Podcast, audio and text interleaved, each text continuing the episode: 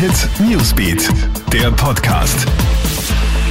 Hey, ich bin Michaela Mayer und das ist ein Update für den Start in den Freitag.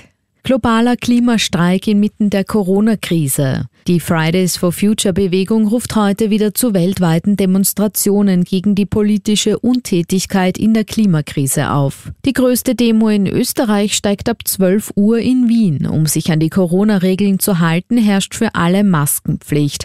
Auch die Mindestabstände sollen eingehalten werden. Damit dies gut gelingt, teilt man die Demonstranten auf drei verschiedene Demozüge auf. Es sollen möglichst viele mitmachen, denn das Klimathema darf trotz Corona nicht vergessen werden werden, warnt die Fridays for Future Bewegung. Die Corona-Kommission stellt die Ampel für zehn weitere Bezirke auf Orange, weil sie dort ein hohes Infektionsrisiko sieht. Die niederösterreichischen Bezirke Gmünd, Melk und Weidhofen an der Theier werden direkt von Grün auf Orange gestellt.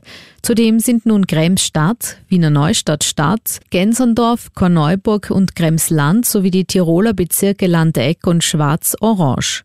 Wien bleibt orange, rot ist nach wie vor kein Bezirk in ganz Österreich.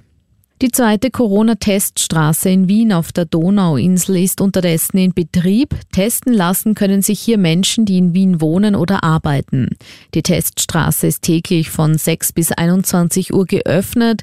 Zuvor soll man sich über die Gesundheitshotline 1450 anmelden, heißt es. Alle, die positiv getestet werden, sollen ihr Ergebnis innerhalb von 24 Stunden erhalten. Und der LASK feiert ein wahres Torfestival in der Fußball-Europa League Quali. Mit 7 zu 0 gewinnen die Linzer am Abend daheim gegen den slowakischen Tabellenführer Dunajska Streda. Damit zieht der LASK locker ins Playoff der Europa League ein und kämpft dort am 1. Oktober auswärts gegen Sporting Lissabon um einen Platz in der Gruppenphase. Alle News und Updates gibt's für dich immer im Kronehit Newsbeat und online bei uns auf kronehit.at. Krone Hit Newsbeat, der Podcast.